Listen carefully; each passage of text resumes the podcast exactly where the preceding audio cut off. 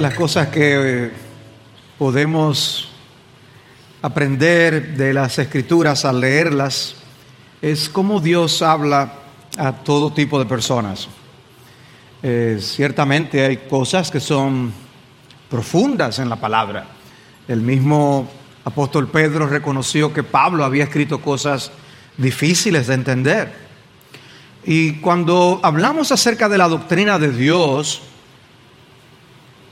hermanos, estamos hablando del ser infinito, glorioso, majestuoso. ¿Cómo podremos comprender a cabalidad la doctrina de Dios?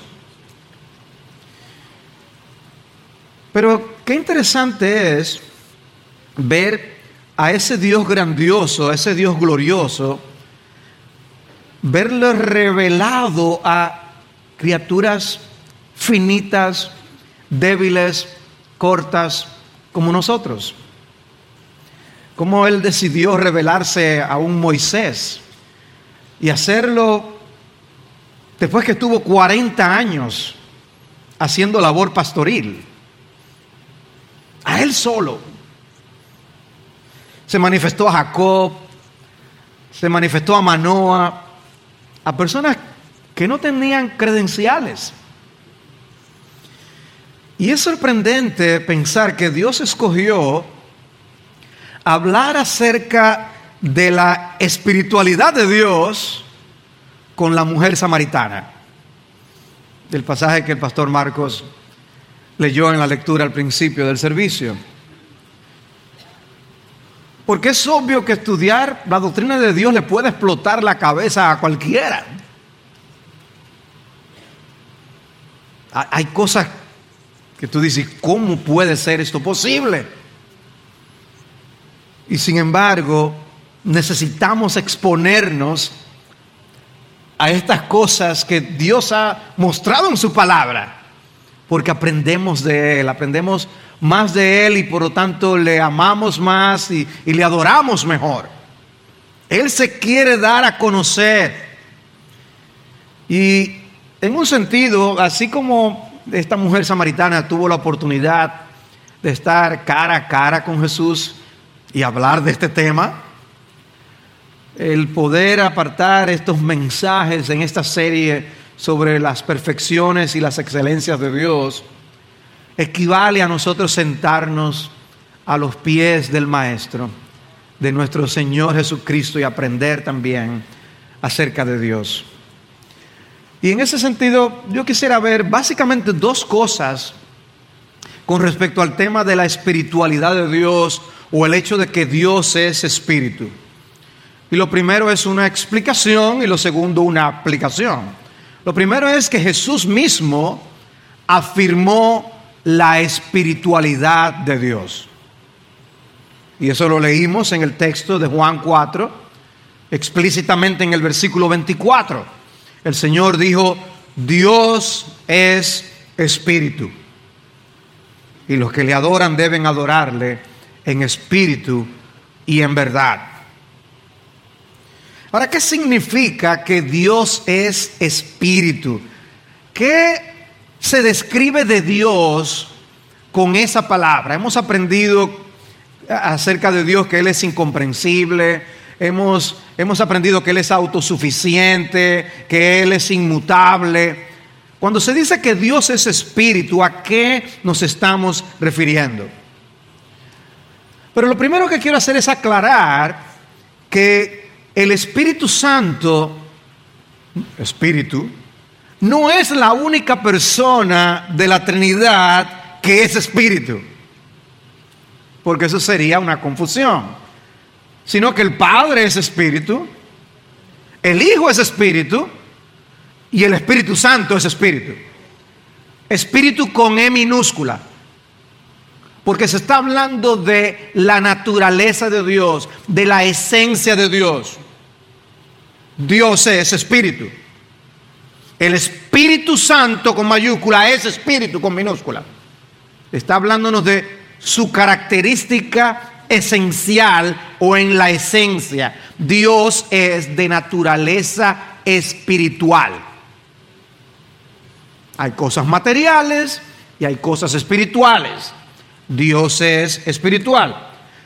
Ahora, también hay que aclarar que Dios no es el único ser que se describe en las escrituras como espíritu, sino que los ángeles también lo son. Son espíritus creados. Nosotros en la clase de escuela dominical estuvimos hablando de la creación de Dios. El Dios eterno creó. Y cuando creó, creó las cosas visibles e invisibles. O sea, incluyendo cosas espirituales, como los ángeles, por ejemplo. Pero los ángeles son espíritus creados. Dios los hizo. Dios es espíritu, pero es un espíritu eterno e infinito. Hay una gran diferencia entre los ángeles como espíritus y Dios como espíritu. Y puedes recordar en Hebreos capítulo 1, que es un capítulo que trata de destacar la excelencia de Cristo sobre los ángeles. Pero dice en Hebreos 1.7, y de los ángeles dice, el que hace a sus ángeles espíritus y a sus ministros llama de fuego. Y en el versículo 14, ¿no son todos ellos espíritus ministradores enviados para servir por causa de los que heredarán la salvación? La palabra ángel precisamente es habla de un enviado. Dios envía los ángeles, pero dice claramente que son espíritus ministradores. No los vemos, pero ministran al pueblo de Dios. Eso es lo que Hebreo, Hebreos 1.14 está enseñando. Hay un mundo espiritual que, en el que, que nos rodea. No nos apercibimos muchas veces, pero es parte de la creación de Dios. Los demonios o ángeles caídos también son seres espirituales. Son, son llamados sobre todo espíritus inmundos por lo pecaminoso que son, por su eh, eh, promoción del mal. Son malos que promueven el mal, pero son espíritus, son seres de naturaleza espiritual. Pero en ningún lugar de las escrituras se nos da a entender que un ángel o un demonio puede estar en todas partes a la vez. O que de alguna manera comparte la inmensidad de Dios. No es así.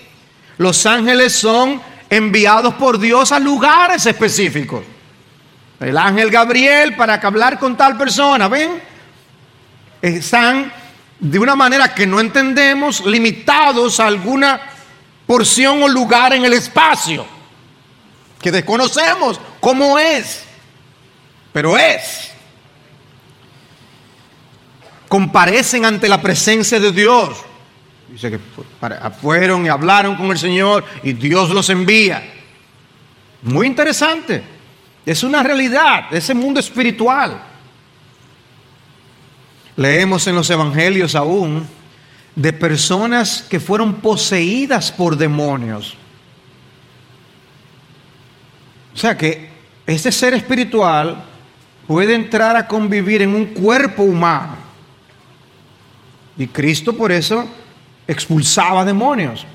Y, y, vemos incluso que a veces eran varios al mismo tiempo en una persona.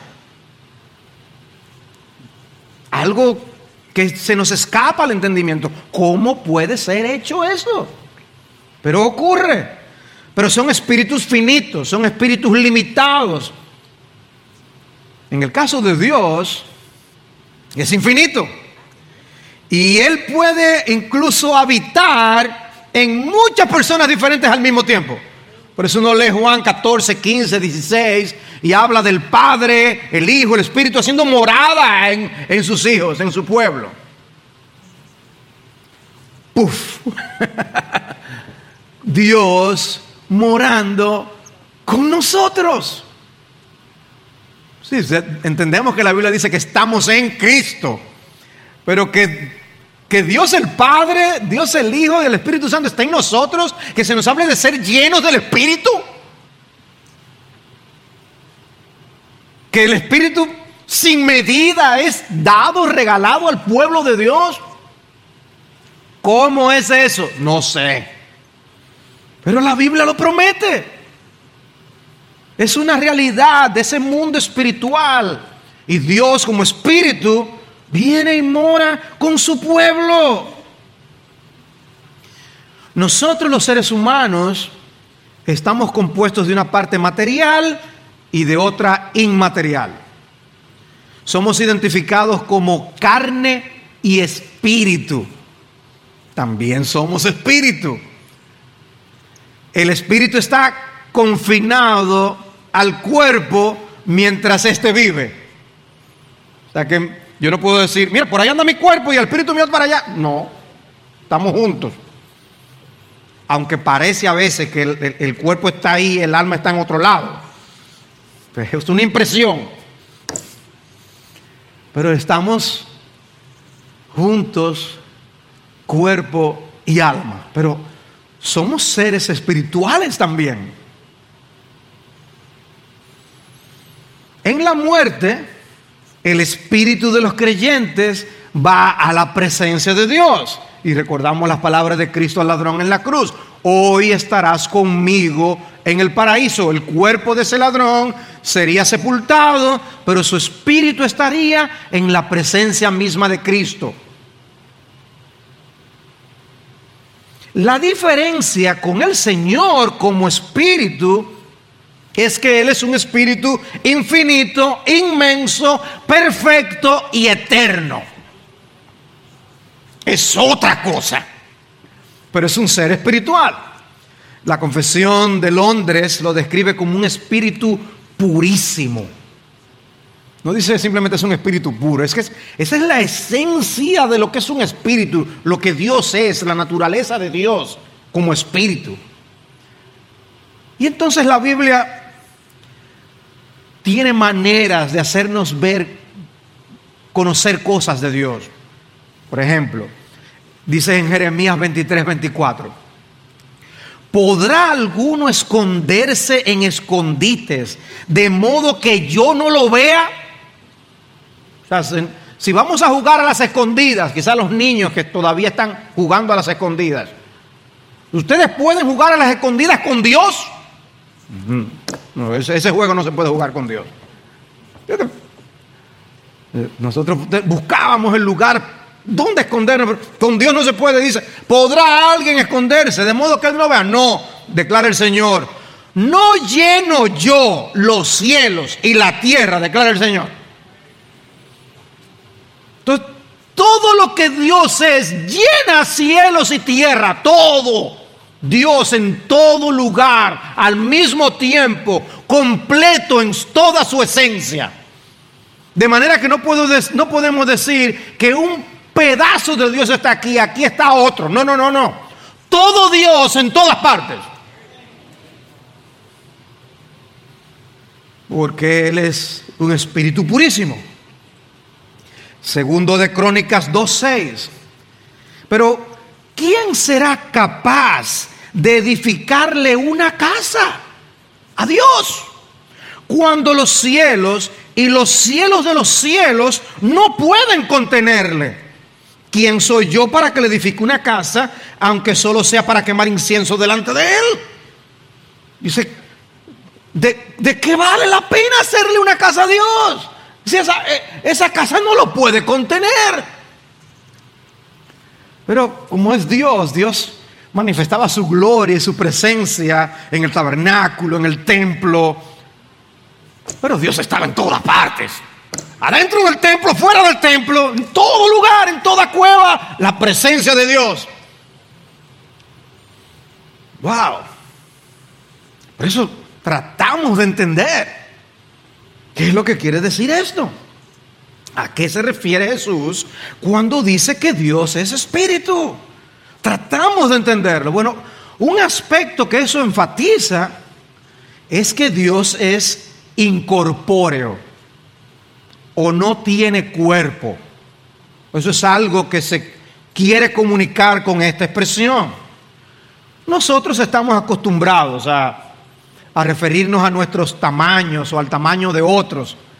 Eh, ¿Cuánto mide Jokic o Anthony Davis? Y la gente se aprende el tamaño. decimos que somos de talla pequeña, que el número de zapatos que calzamos es tal. Ah, la manga de mi camisa es esta. Yo de camisa soy tanto, pero la manga es tanto. O el ancho del pantalón es uno, el largo es otro. Podemos tener el mismo ancho del pantalón, pero el largo es diferente. O sea, yo no me puedo poner un pantalón de Marcos. Ni él uno de los míos. Pero tenemos tamaños distintos del cuerpo y nuestro cuerpo está compuesto por partes. ¿ve? Por eso hablamos de, del brazo, de la mano, del, del pie. Hay partes. Ok, Dios no tiene partes. Ah, ya lo entendí, pastor. Mm, embute. Dios es espíritu. Dios es otra cosa. Dios no está compuesto por diferentes miembros como nosotros. Él, no tiene una parte material y otra inmaterial. Él es únicamente espíritu, pero no cualquier espíritu, espíritu infinito. No tiene un cuerpo compuesto de partes. No tiene tamaño. Es infinito. Pero la Biblia, sin embargo, habla de Dios en algunos lugares como si Él tuviera partes del cuerpo humano, para ayudarnos a entenderle y a conocerle. Como frases como, la boca del Señor lo ha hablado, pero no tiene boca. Pero la Biblia por eso dice, el que hizo la boca no hablará. Tiene frases como, su brazo no se ha cortado para salvar. Tiene frases como, me guiará tu mano. Ven, son un lenguaje como si Dios tuviera cuerpo. Los ojos del Señor recorren toda la tierra. Y no se imagina los ojos moviéndose. Y otras frases semejantes son ejemplos de lo que se ha llamado lenguaje antropomórfico. Como si Dios tuviera forma humana para que nosotros entendamos lo que Él hace. Pero no es que Dios tiene cuerpo. Él es espíritu. Es un lenguaje que podemos entender. Cuando se dice, por ejemplo, que Dios es roca fuerte, nosotros no concluimos de ahí que Él es un objeto inanimado. Entendemos que es una ilustración de que Él es un refugio digno de confianza. Es una ilustración. Eh, lo que son son metáforas, son comparaciones que nos enseñan acerca de Dios.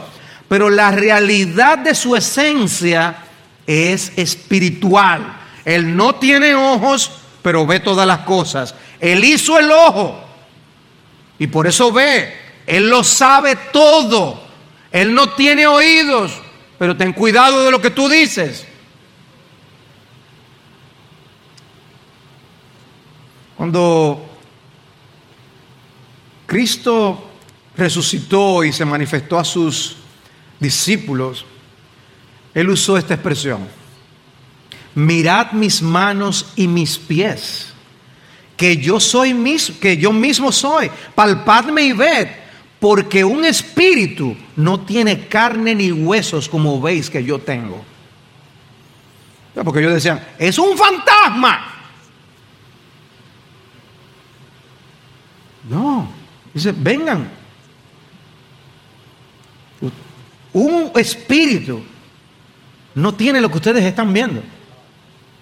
Dios no tiene esa, esa cualidad de tener un cuerpo que limita su existencia. Y hermanos, nosotros vivimos en un mundo que da prioridad a lo que se puede palpar, a lo que se puede ver. La verdad es que lo real es mucho más que lo físico y lo material. El hecho de que nosotros no podamos ver algo no significa que sea menos cierto. Sencillamente tenemos la percepción de que es menos cierto. Pero en la Biblia es más cierto que aún que lo material. Y este aspecto del carácter de Dios, podemos decir es que es glorioso y temible al mismo tiempo. El gran teólogo holandés Herman Bavinck lo llegó a expresar afirmando que la esencia de Dios es imperceptible a los sentidos humanos. Imperceptible a los sentidos humanos. Pablo dijo que en Él nos movemos, vivimos y somos. En Hechos 17. Sin embargo, una persona puede estar completa y desapercibida de esa realidad. En Dios nos movemos, existimos y somos. Pero ni cuenta nos damos. Porque Dios es espíritu. Y entonces venimos y recordamos aquí y decimos, Dios está presente. O lo cantamos en el himno, Dios está presente. Pero por momentos podemos desconectarnos y no, y no percibir su presencia. Y puede parecer un momento cualquiera. Pero Dios está presente. Porque Él es espíritu. Pero no lo vemos. Es una conciencia de su presencia que puede ser consoladora y aterradora al mismo tiempo. Porque nosotros no podemos oler a Dios.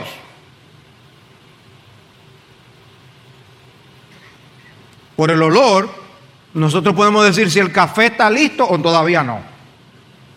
Mmm, el aroma. Podemos percibir si hay un incendio o si una mofeta pasó por ahí, sea humana o animal.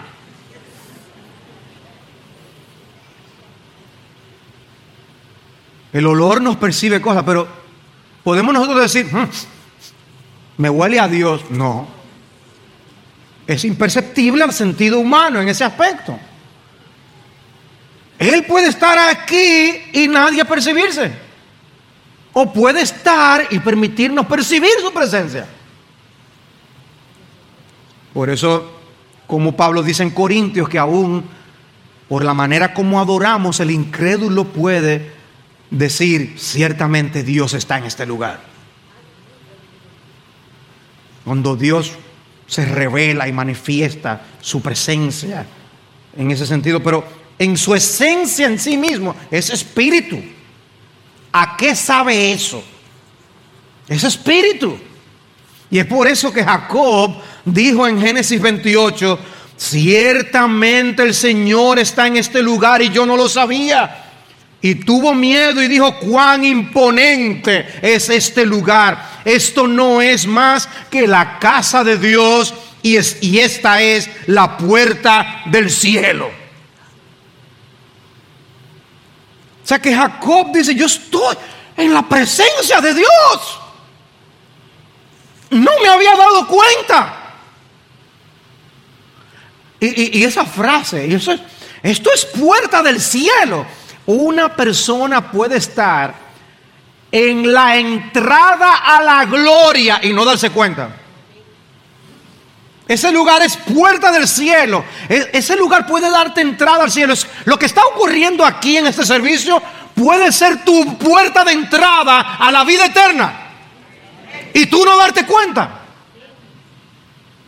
La presencia de Dios en este lugar puede salvar y puede rescatar a los pecadores, garantizando vida eterna. Pero puedes no darte cuenta. puedes no apercibirte, porque Dios es espíritu.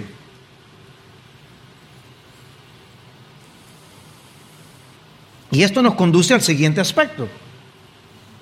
Y es que Dios es invisible. Dios es invisible. Eso se desprende de su espiritualidad. Por eso cantábamos el himno, oh sabio inmortal, invisible eres tú, oculto a la vista, rodeado de luz, anciano de días, glorioso Señor, gran Rey victorioso, te damos loor reflejando los textos de las escrituras que hablan de esa invisibilidad de Dios. Éxodo 33, 20. No puedes ver mi rostro porque nadie puede verme y vivir. Ahora, no, no es simplemente está diciendo que la presencia de Dios es algo que deja deshecho a cualquiera, como pasó con Isaías. Cuando, oh, yo soy hombre muerto porque dice que vio la gloria de Dios. Lo que pasó con el apóstol Juan. No, lo que está es, es que si Dios es espíritu, sencillamente nuestros ojos no lo pueden ver. Su esencia, su naturaleza no puede ser vista. Deuteronomio 4, 11 y 12. Os acercasteis pues y permanecisteis al pie del monte, y el monte ardía en fuego hasta el mismo cielo, oscuridad, nube y densas tinieblas. Entonces el Señor os habló de en medio del fuego. Oísteis su voz, solo la voz, pero no visteis figura alguna.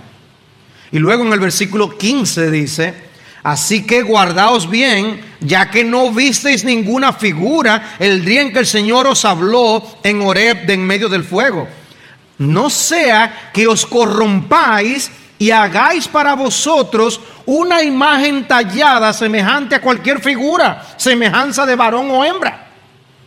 Dice, ustedes no vieron figura para que hagan una representación de mí. Y vemos cómo la espiritualidad de Dios afecta la adoración, que va a ser lo próximo que vamos a hablar. Lo que Dios es afecta la manera como le adoramos. Ninguna figura viste, decía Paul Washer, cualquier intento de hacer una figura o un dibujo del Dios vivo conducirá a la distorsión de su imagen y a una subestimación de su gloria. No, no quiere esas imágenes. Otro texto, Romanos capítulo 1, versículos 19 y 20, en el contexto cuando dice que Dios se revela por medio de su creación. Dice, lo que se conoce acerca de Dios es evidente dentro de ellos, pues Dios se lo hizo evidente. Porque desde la creación del mundo, sus atributos invisibles, su eterno poder y divinidad, se han visto con toda claridad, siendo entendidos por medio de lo creado, de manera que no tienen excusa.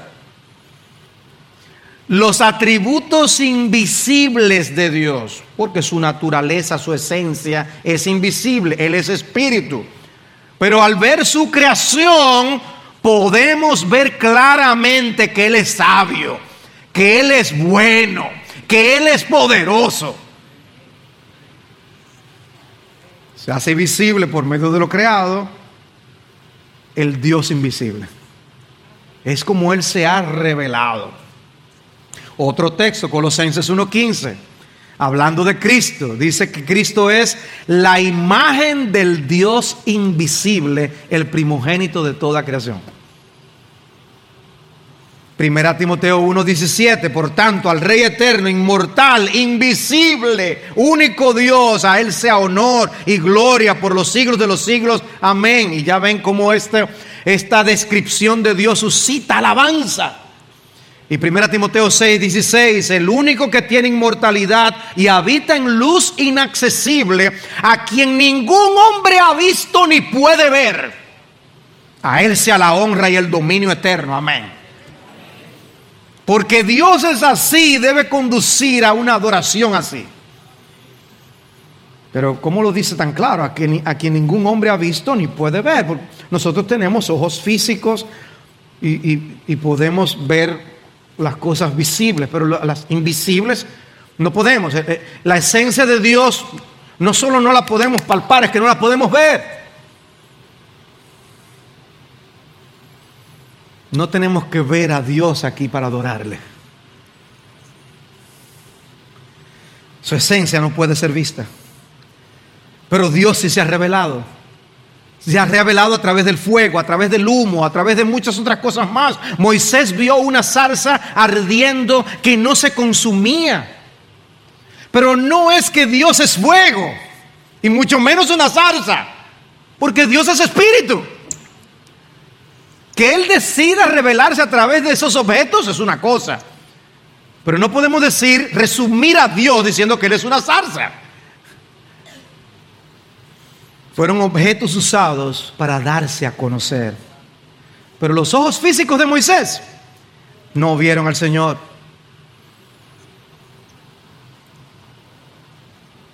A mí me llama la atención el pasaje de Segundo de Reyes 6, cuando Eliseo y sus siervos están rodeados, atrapados por el ejército extranjero y el siervo se ve como dice, bueno, aquí no hay esperanza. Y Eliseo le ruega a Dios para que le abra los ojos a Giese. Y dice el versículo 16 de Segundo de Reyes 6, no temas, porque los que están con nosotros son más que los que están con ellos. Obviamente. Dijo eh, Eliseo, que son más. Yo miro y miro, lo único que veo son enemigos. Así somos nosotros, hermanos. Cuando vemos, yo solamente veo el problema. Yo solamente veo la cuenta que tengo que pagar. Yo solamente veo el, el, individuo humano que me está haciendo la vida imposible. Y no vemos lo espiritual. Y dice Eliseo entonces oró y dijo, oh Señor, te ruego que abra sus ojos para que vea. Y el Señor abrió los ojos del criado y miró, y aquí que el monte estaba lleno de caballos y carros de fuego alrededor de Eliseo. ¿Estaban ahí o no estaban ahí esos ángeles? Pero ellos no lo veían. Pero estaban ahí. Y así mismo es la presencia de Dios. O historias hay en el mundo misionero, lo que ocurrió con John Payton. Cómo muchas veces se vio rodeado de enemigos. Dice que algunos de los, de los eh, salvajes que le rodeaban, después de cierto tiempo venían, ellos, eh, los rodeaban y ellos se ponían a orar. Y de repente, orando, pasaba el tiempo, chequeaban, la gente se había ido. Oh, ¿y qué fue? Dice que en una de esas, de esas historias llega a encontrarse con uno de los que estuvo ahí, que fueron a matarlo. Y nada más dice, ¿y por qué aquel día que pasó tal cosa ustedes no hicieron nada? Oh, pero ¿y quién iba a hacer nada? Esa casa estaba rodeada de unos seres lumínicos.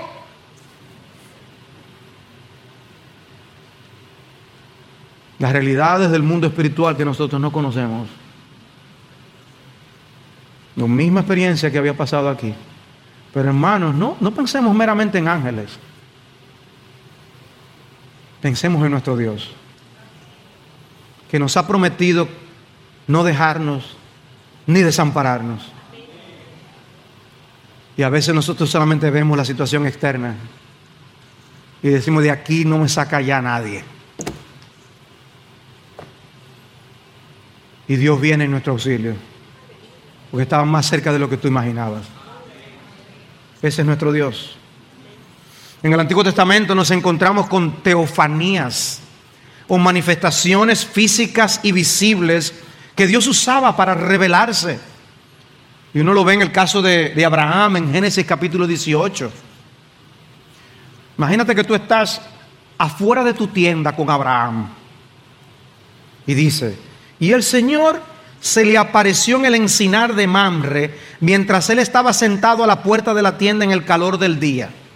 Cuando alzó los ojos y miró, he aquí tres hombres estaban parados frente a él. Y al verlos, corrió de la puerta de la tienda a recibirlos y se postró en tierra. Y dijo, Señor mío, si ahora he hallado gracia ante tus ojos, te ruego que no pases de largo junto a tu siervo. De repente se ve con tres hombres delante de él. Él no vio cuando se acercaron. yo no lo vi caminando ni de qué dirección venían. Solamente veo otros tres hombres aquí. Y él es hospitalario y los recibe, les brinda comida. Y en ese contexto dice el texto que el Señor le hizo la promesa de su hijo. Versículo 9, entonces ellos le dijeron, ¿dónde está Sara tu mujer? Y él respondió, allí en la tienda. Y aquel dijo, ciertamente volveré a ti por este tiempo, el año próximo, y aquí Sara tu mujer tendrá un hijo. Y Sara estaba escuchando a la puerta de la tienda que estaba detrás de él. Abraham y Sara eran ancianos, centrados en años, y a Sara le había cesado ya la costumbre de las mujeres. Y Sara se rió para sus adentros, diciendo, tendré placer después de haber envejecido, siendo tan bien viejo mi Señor. Y luego dice el texto, y el Señor dijo, al principio, Abraham le dice, Señor, Abraham puede equivocarse. Pero ahora el texto dice que el Señor dijo. O sea que esos tres hombres, uno de ellos era el Señor. Y el Señor dijo a Abraham, ¿por qué se rió Sara? Diciendo, ¿concebiré en verdad siendo yo tan vieja? Ay, pero él oyó. Él oyó. ¿Hay algo demasiado difícil para el Señor? Volveré a ti al tiempo señalado por este tiempo el año próximo y Sara tendrá un hijo. Oye, ¿quién es capaz de decir una cosa así que no sea el Señor, verdad? Pero fueron tres hombres que se le aparecieron a Abraham. Fueron tres hombres. Por eso nosotros vemos en el libro de Hebreos que dice que algunos sin saberlo hospedaron ángeles. Por eso es que hay que hospedar para el intensivo pastoral, porque uno no sabe.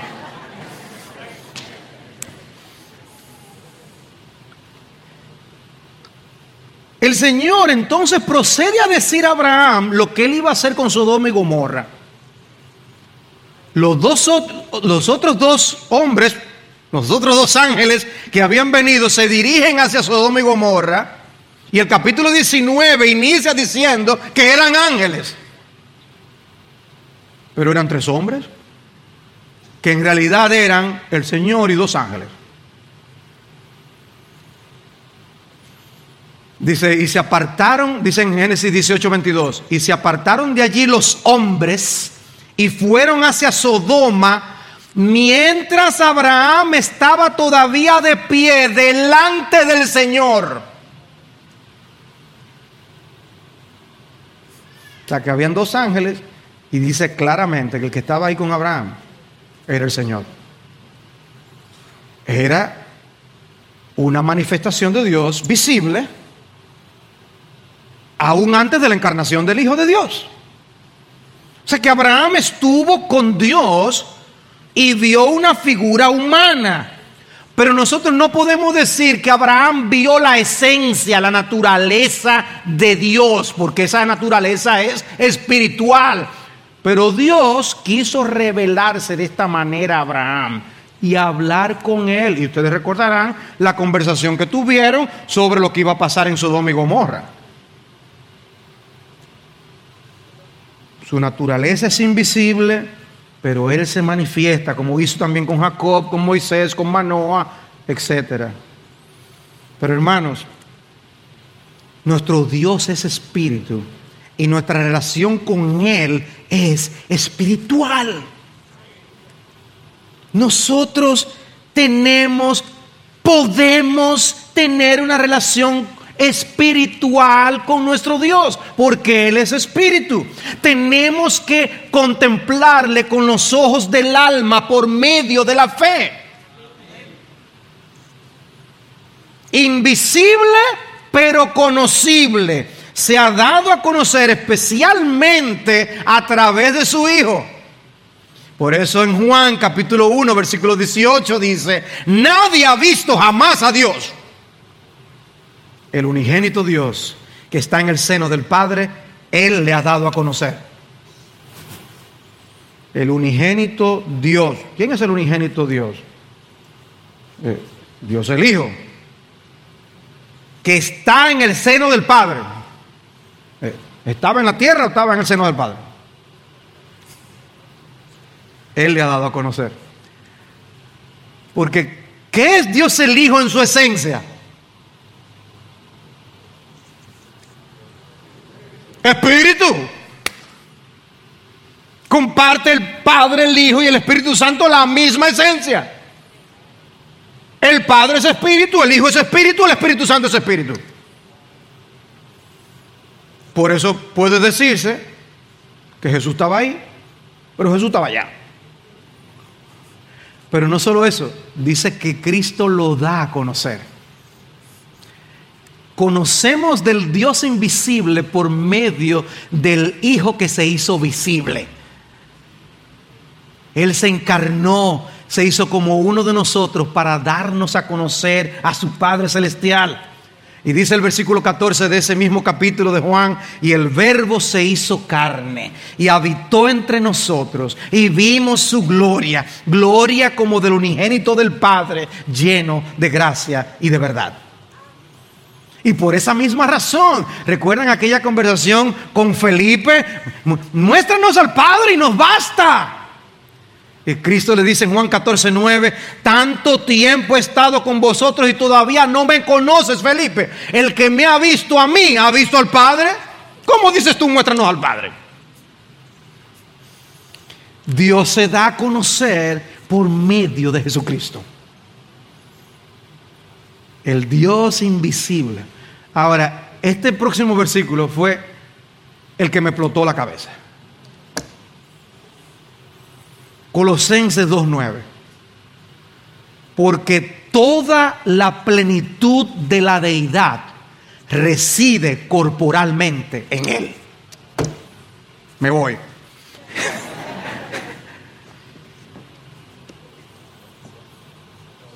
Explíquenme ese versículo.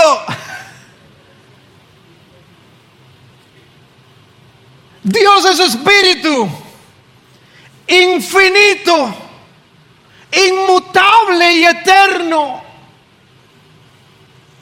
Y reside toda la plenitud de la deidad corporalmente en Jesucristo.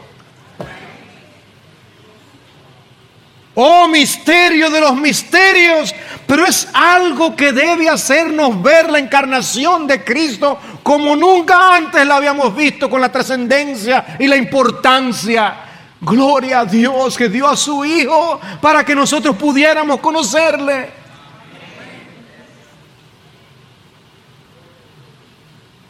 Qué bendición que a través de Cristo el Dios incomprensible es conocible. Pero eso, eso fue lo que Cristo mismo explicó de, espiritualidad de, Dios. Ahora permítanme, en el tiempo que me queda, ver cómo Jesús mismo aplicó la espiritualidad de Dios.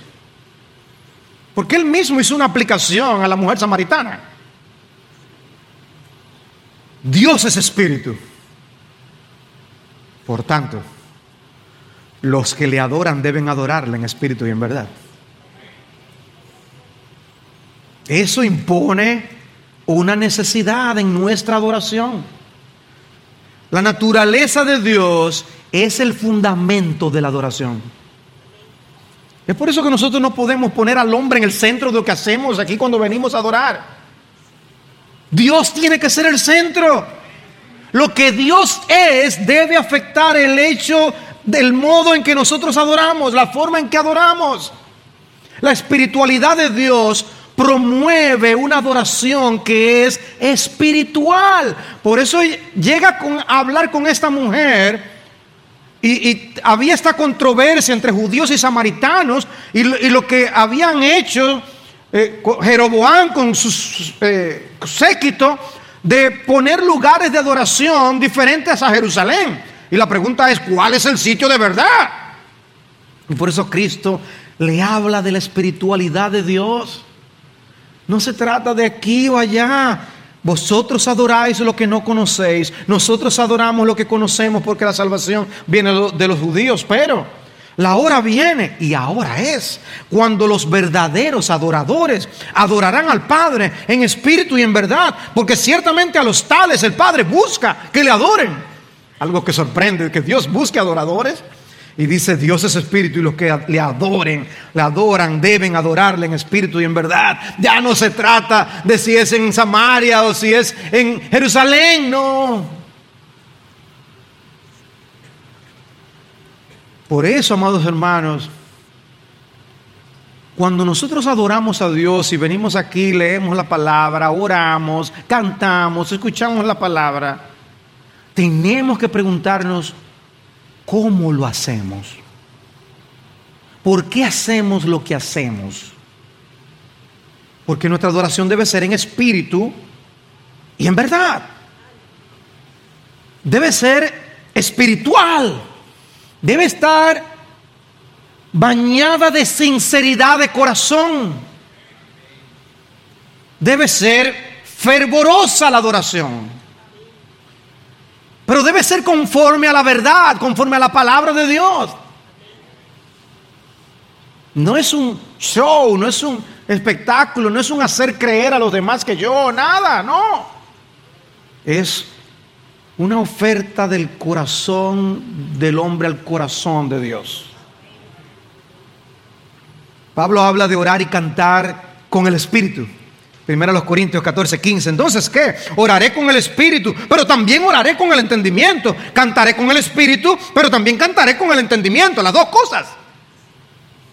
Yo no, yo no puedo empezar a tararear cosas independientemente de lo que se esté cantando. Lo que cantamos es importante. La doctrina que cantamos es importante. Y el espíritu con que lo hacemos es importante. En espíritu y en verdad.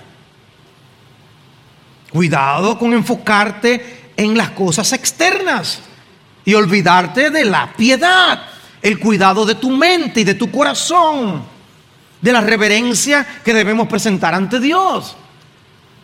Pablo en el contexto de Filipenses 3, cuando está hablando de aquellas cosas en las que antes se gloriaba en la carne, pero que ahora se gloria en Jesús, él dice en Filipenses 3:3, nosotros somos la verdadera circuncisión que adoramos en el Espíritu de Dios. Y cuando vemos la nota de la Biblia de las Américas, dice, adoramos a Dios en espíritu, con E minúscula, adoramos de una manera espiritual. Durante el antiguo pacto, la adoración a Dios era más elaborada. Contenía muchos elementos materiales. Estaba el tabernáculo con, con, todos sus objetos, el templo con todos sus objetos. Los lugares físicos eran importantes. Pero Jesús está introduciendo este elemento aquí de que el lugar geográfico y, los elementos físicos no eran la esencia importante de la adoración. Cuando el autor de Hebreos contrasta el sacerdocio del antiguo pacto con Cristo, dice en Hebreos 7:15, y esto es aún más evidente si a semejanza de Melquisedec se levanta otro sacerdote, que ha llegado a serlo no sobre la base de una ley de requisitos físicos, sino según el poder de una vida indestructible. Dice, ya hermanos, no es un asunto de objetos. Por eso nosotros no, tenemos que tener un lugar elaborado con, con cuchumil objetos y cosas que llaman la atención y entretengan la vista de la gente. No, es algo sencillo que refleja una adoración para Dios, sencilla del corazón. Dice Joel Vicky, el nuevo pacto hace que la consagración de objetos materiales sea irrelevante para la adoración, porque el Cristo crucificado y resucitado es el Cordero que hace expiación por el pecado y el templo donde el pueblo de Dios se reúne. Él es el sacrificio perfecto. El hecho de que Dios es espíritu exige una adoración espiritual no una que le dé importancia a lo material. La adoración a Dios no se trata entonces de cosas visibles, sino de realidades invisibles que son reveladas en las Escrituras, donde lo más importante es Dios el Padre, Dios el Hijo y Dios el Espíritu Santo. Pero además de la aplicación que Jesús hace de Juan 4, hay otras aplicaciones legítimas de la espiritualidad de Dios. Como por ejemplo, ¿en dónde debemos poner nosotros nuestra confianza? Nosotros tendemos a buscar un refugios materiales. Tendemos a sentirnos seguros cuando podemos echar mano a algo palpable y visible. A Israel le sucedió que ante la amenaza de sus enemigos, el primer refugio en que pensaban era buscar ayuda en naciones. Y dice Isaías 31.1, ay de los que descienden a Egipto por ayuda. En los caballos buscan apoyo y confían en los carros porque son muchos y en los jinetes porque son muy fuertes, pero no miran al Santo de Israel ni buscan al Señor. Dios quiere que busquemos al invisible. Dios quiere que busquemos al Dios que es espíritu. En el versículo 3 allí mismo dice, pues los egipcios son hombres y no Dios. Y sus caballos son carne y no espíritu. El Señor pues extenderá su mano y el que ayuda tropezará, etcétera. Segundo de Crónicas 32, 7. Sed fuertes y valientes, no temáis, ni os acobardéis a causa del rey de Asiria, ni a causa de toda la multitud que está con él. Uy, pero son muchos. Porque el que está con nosotros es más poderoso que el que está con él. Con él está solo un brazo de carne. Pero con nosotros está el Señor nuestro Dios para ayudarnos y pelear nuestras batallas. Y el pueblo confió en las palabras de Ezequías, rey de Judá. ¿En quién confiamos? ¿Nos apoyamos en carne o nos apoyamos en el Dios que es espíritu, aunque no lo veamos? Por eso dice Jeremías 17, maldito el hombre que en el hombre confía y hace de la carne su fortaleza y del Señor aparta su corazón. Esta enseñanza de que Dios es espíritu debe movernos, apoyarnos en el invisible. ¿Por qué? Porque por fe andamos y no por vista. Y esa es otra aplicación. Por fe andamos y no por vista.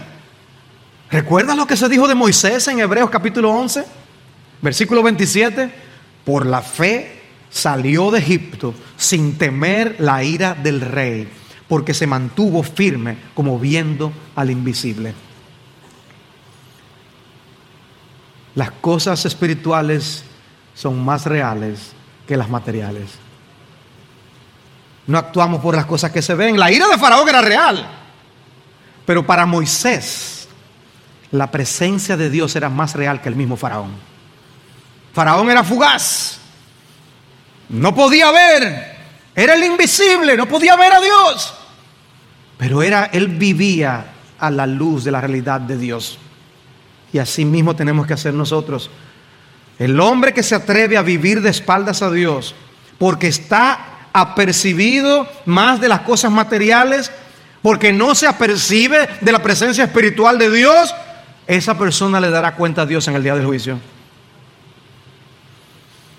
Y hermanos, nosotros tenemos que cultivar mentes espirituales. Cultivar mentes más espirituales, como dice Romanos capítulo 8. El que tiene el Espíritu de Dios piensa en las cosas del Espíritu de Dios. La mente carnal pone énfasis y empeño en las cosas de la carne, en lo material, en lo físico. Y, tenemos que proveer, tenemos que ocuparnos de cosas materiales, sin duda. Pero hermanos, tengamos cuidado donde ponemos el énfasis. Nosotros tenemos que poner las cosas en, las cosas de Dios, del Espíritu de Dios, en la piedad, en el fruto del Espíritu, el temor a Dios, en las cosas que agradan a Dios. Prioridad de lo espiritual, prioridad de lo espiritual, no de lo carnal. O como Pablo dice, el ejercicio físico para algo aprovecha, pero el ejercicio en la piedad para todo aprovecha. Aún para la vida venidera. Y sí, no, no, tiene, no tiene nada de malo que uno se mantenga en forma, que trate de hacer debidamente, comedidamente ejercicio, cuidar el cuerpo que Dios nos ha dado, porque somos carne también. Pero cuidado, ¿estás cuidando tu alma debidamente? ¿Estás cuidando tu alma? Y, y, tú como un ser espiritual que puede tener comunión con el Dios que es espíritu. ¿Cuánto tiempo tú le estás dedicando a Dios? Realmente si tú chequeas en la semana, ¿cuánto tiempo tú le estás dedicando a Dios y a las cosas de Dios? O se te va y se te disipa todo el tiempo en, en lo que es la carne. hay, hay, que trabajar, hay que preparar comidas, hay que, hay que hacer muchas cosas materiales. Pero no descuides tu alma. No descuides tu relación espiritual con Dios. Qué interesante cómo Dios describe la obra de su propia palabra. La palabra de Dios es viva y eficaz y más cortante que cualquier espada de dos filos. Penetra hasta la división del alma y del espíritu, de las coyunturas y los tuétanos y es poderosa para discernir los pensamientos y las intenciones del corazón. Deja que la palabra alimente tu alma tu parte inmaterial, tu parte espiritual. Decía Thomas Watson el puritano, si Dios es espíritu, esto nos enseña que cuanto más espirituales seamos, tanto más nos pareceremos a Él. Cultivar el carácter de Dios en nuestras vidas. Oh, pero el espíritu está dispuesto, pero la carne es débil. Reconocemos que, que vivimos con este cuerpo de muerte. ¿Quién me librará de este cuerpo de muerte? Pero eso no significa que debes entregarte a las cosas de la carne. Porque tú eres espiritual, salvado por el Espíritu de Dios, para tener comunión con un Dios que es espíritu. A, a, Dios nadie le ha visto jamás, dice Juan en 1 de Juan 4:12, enfatizando la invisibilidad de Dios. Pero dice, si nos amamos unos a otros, Dios permanece en nosotros y su amor se perfecciona en nosotros. Interesante. No, a, Dios nadie lo ha visto jamás, pero te pueden ver a ti. Pueden ver el amor de Dios en ti. Y esa vida, ese cultivo espiritual, puede ser el medio que Dios use para Él darse a conocer a otros. Pero hay un texto que es interesante en las bienaventuranzas. Dice, bienaventurados los de limpio corazón, pues ellos verán a Dios. ¿Qué quiere decir eso? Bueno, yo creo que es un versículo que nos estimula a querer llegar al cielo. Pero yo creo que nos está diciendo que nosotros vamos a ver a Dios por el conocimiento y la inteligencia y no por los ojos físicos ni siquiera con los ojos del cuerpo resucitado, porque Dios es espíritu. Y adivinen por cuánto tiempo seguirá siendo espíritu. Por toda la eternidad, porque Él es inmutable. Pero Él es conocible y le conoceremos más y más y más por toda la eternidad, de manera que Cristo puede decir, bienaventurados los del limpio corazón, pues ellos verán a Dios. El conocimiento que tendremos de Dios será equivalente a esa expresión. Y dice un autor, cuando tengamos cuerpos glorificados, veremos a Dios en el sentido de que poseeremos una comprensión mucho mayor de su ser, de la que somos capaces aquí en la tierra, en estas vasijas de barro. He sabido de ti solo de oídas, como decía Job. Pero ahora mis ojos te ven. ¿Y cómo lo estaba viendo Job? ¿Realmente físicamente? No. Oh, que esto nos estimule a cultivar nuestra relación con el Señor. Dios es espíritu. Nuestra adoración y nuestro servicio a Él debe ser espiritual.